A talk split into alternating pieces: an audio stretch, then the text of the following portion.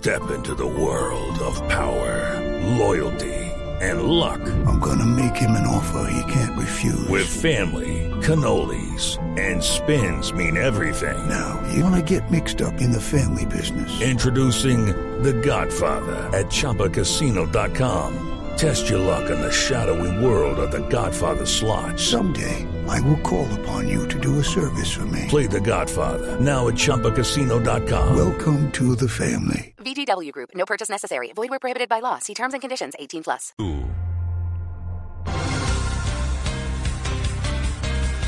Una de las grandes vergüenzas, en mayúscula, que hoy hay en Colombia y hemos, eh, de la cual hemos hablado durante mucho tiempo y durante eh, y muchas, en muchas oportunidades, es la que tiene que ver con las irregularidades en la alimentación que se les da a millones de niños en escuelas y colegios públicos del país.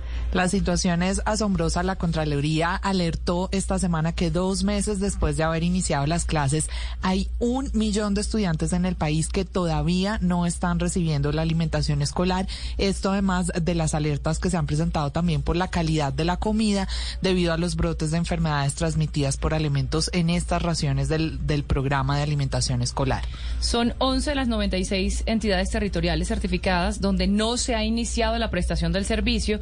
Son municipios que están en Caquetá, Córdoba, Cesar, Magdalena, Neiva, Pitalito, Santa Marta, Cincelejo y Sucre. Pero además, eh, en, en las que se está prestando, también hay deficiencias alrededor del servicio. De hecho, el viernes hubo una noticia realmente escabrosa y es que se encontraron restos de excrementos en las raciones de los niños en el departamento de Boyacá. También eh, se, se, han encontrado incluso excrementos de ratas, es decir, una cantidad de monstruosidades con la comida de los niños en nuestro país. La Contraloría General de la República eh, precisamente fue la que puso el dedo en la llaga esta semana. Eh, esa lupa la volvió a colocar y a llamar la atención en diferentes regiones del país. Luis Carlos Pineda es el Contralor de Participación Ciudadana y es quien ha estado al frente junto al equipo técnico de esta entidad analizando lo que pasa con la comida de los niños, con el PAE. Eh, doctor Pineda, gracias por estar en sala de prensa Blue. ¿Y, y qué ¿Qué regiones de Colombia analizaron? ¿A, ¿A, dónde fueron? ¿Cómo fue ese estudio que realizaron en la Contraloría? Buenos días. Juan Roberto, muy buenos días a usted, a Andreina, a Juliana, a todo el equipo de trabajo de sala de prensa. Pues efectivamente nosotros venimos realizando este seguimiento a los programas de alimentación escolar y sobre todo a la ejecución propia de esta vigencia 2022, ¿no? Aquí, digamos, hay dos situaciones puntuales antes de pronto detallar el tema territorial, pero es sobre todo un análisis respecto de la cobertura. It is Ryan here, and I have a question for you. What do you do when you win? Like, are you a fist pumper? A woohooer, a hand clapper, a high fiver. I kind of like the high five, but if you want to hone in on those winning moves, check out Chumba Casino. At ChumbaCasino.com, choose from hundreds of social casino style games for your chance to redeem serious cash prizes. There are new game releases weekly, plus free daily bonuses. So don't wait. Start having the most fun ever at ChumbaCasino.com. No purchase necessary. BGW. Void were prohibited by law. See terms and conditions. 18 plus. Donde ustedes indicaban que a la fecha, digamos, tenemos más de un millón de niños que no lo está cubriendo el padre pero también otros temas asociados a la calidad de alimentación. Temas por lo menos como el distrito de Buenaventura, que aún inicia el PAE, en Caquetá, Cesar, Córdoba, Magdalena, Neiva, donde ya inclusive estamos por encima de los 70 días y pues los niños iniciaron un calendario escolar, pero aún eh, no empiezan a tener acceso a los servicios de alimentación escolar. Contralor, ustedes lanzan esta alerta esta semana, pero este no es un problema nuevo. ¿Qué pasa que después de tantas denuncias que se han hecho en torno al PAE durante tantos años no se logra resolver esta situación? Nosotros continuamos con el esquema propio de lo que es también recoger unas evidencias eh, y sobre todo tratar de, de trabajar con todas las entidades públicas, con ciudadanía, para avanzar en la prestación del servicio. El año pasado, para esta misma época, se encontraban cerca de 3 millones de niños que no tenían alimentación escolar acceso. Este año, en la misma vigencia, sumando todos estos esfuerzos que se han realizado a partir de las guías territoriales, también con las deurías, también con medios de comunicación, ya se tiene un millón, que es una cifra igualmente lamentable. Pero aquí hay un tema de fondo, y es que efectivamente encontramos que no hay una planeación adecuada por parte de las entidades territoriales frente a los temas de cobertura. Los niños si inician en enero ya deberían tener su alimentación, porque hay un tema y un paradigma fuerte en todo eso. Los niños van al colegio no solamente por educación, sino por su alimentación porque a veces se convierte en, una, en, su comida y sobre todo en un sustento que les permite pues eh, la vida misma. Entonces, esto es lo que nosotros estamos desarrollando desde Contraloría.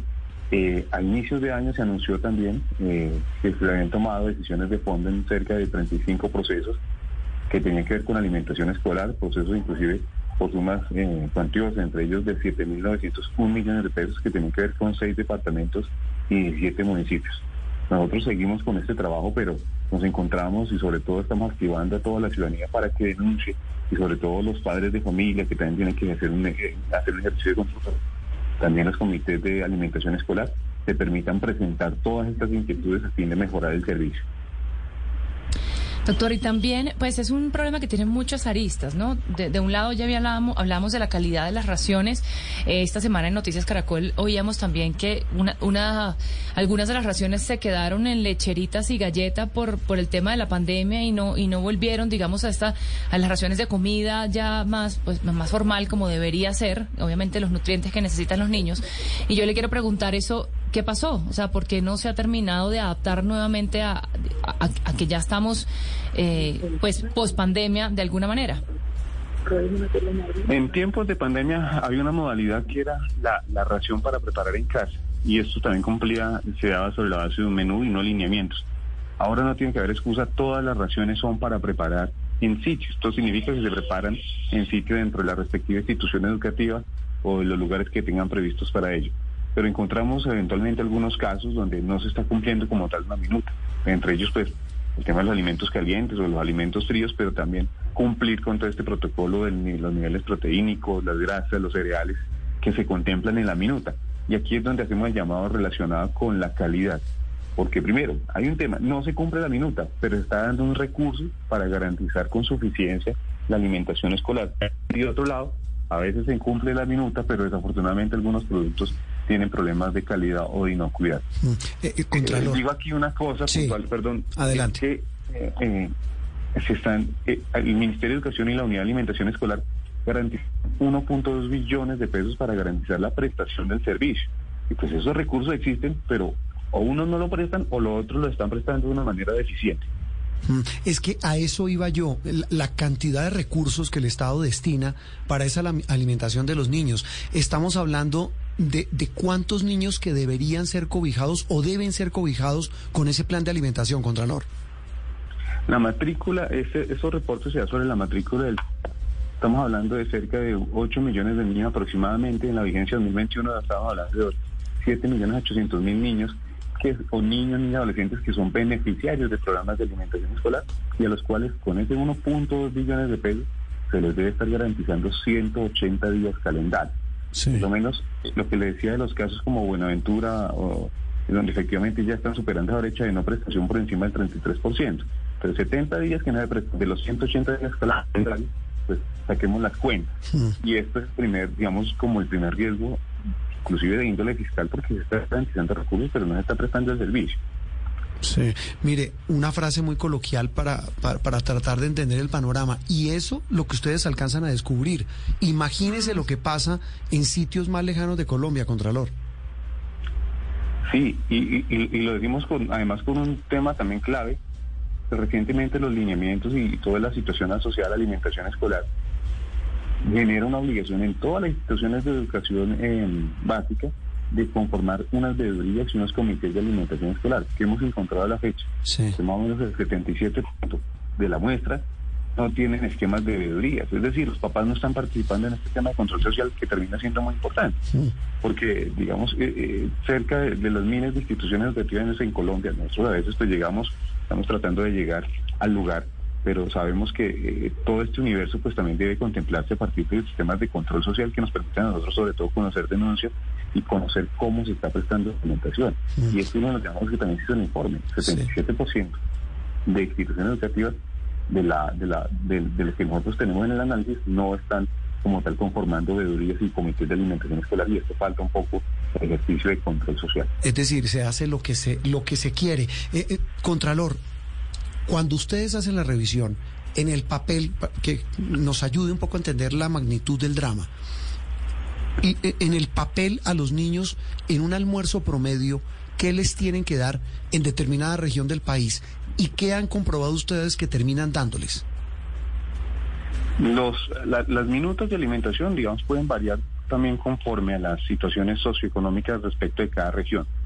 Pero digamos que hay una base fundamental y son los, los elementos que deben contemplar cada ración eh, o cada minuta. Por lo menos en el tema de, una ración, digamos, eh, de mediodía, pues deben contemplar una- un elemento proteínico, unas grasas, unos cereales, un tema también vegetal.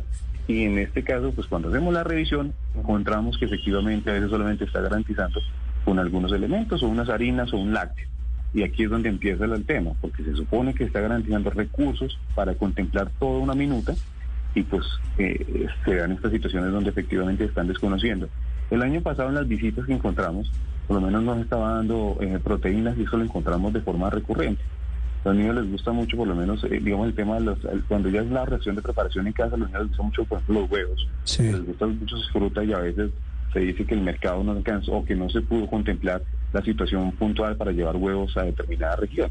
Y aquí es donde empiezan a fallar el PAE, porque estas situaciones, cuando no se contemplan, empiezan a dañar la prestación del servicio. Sí, sabe también que es lo más grave, eh, Contralor, es que en muchos casos esa comida que reciben esos niños en ese plan de alimentación escolar es la única comida que reciben en el día.